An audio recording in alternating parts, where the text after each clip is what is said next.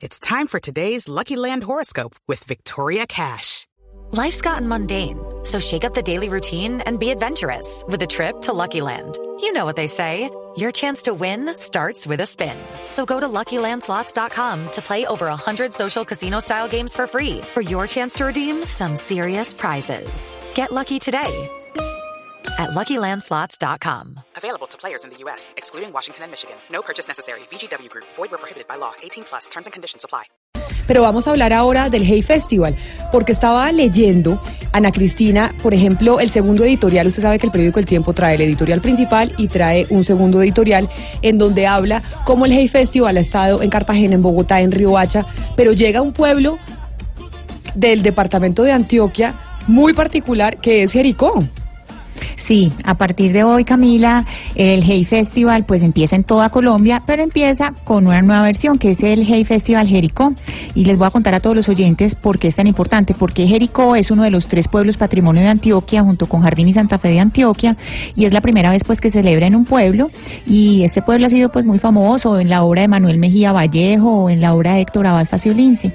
Y precisamente para hablar del el Hey Festival en Jericó nos acompaña a esta hora el escritor Juan Diego Mejía. Él es autor de novelas como Soñamos que vendrían por el mar y era lunes cuando cayó el suelo. Juan Diego, buenos días. Hola Ana, ¿cómo estás?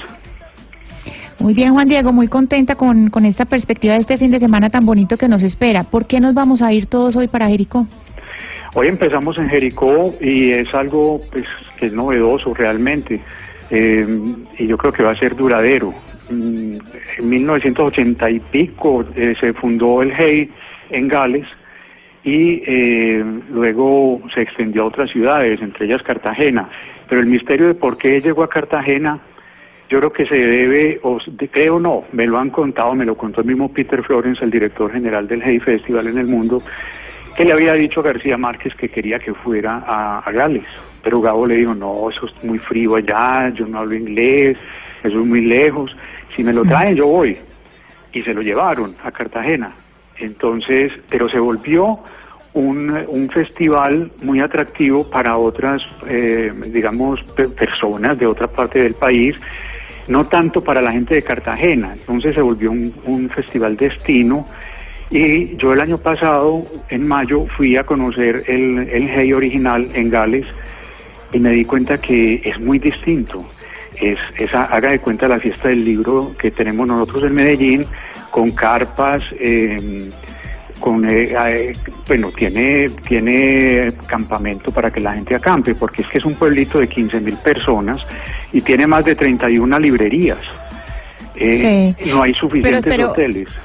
Pero si vamos, si vamos a hablar, por ejemplo, acá del, del de Jericó, del Jericó, ¿qué vamos a ver allá? ¿Quiénes vamos a ver?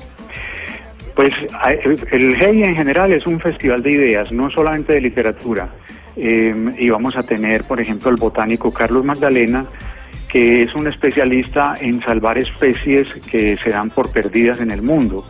Y trabaja en el, en el Jardín Botánico de Londres, es un español y viene en exclusiva para, para Jericó, es decir, no va a ir ni a Cartagena ni va a estar en Medellín, sino solamente en Jericó va a estar Xavi Allen, que es el biógrafo del boom de la literatura eh, de los años 70.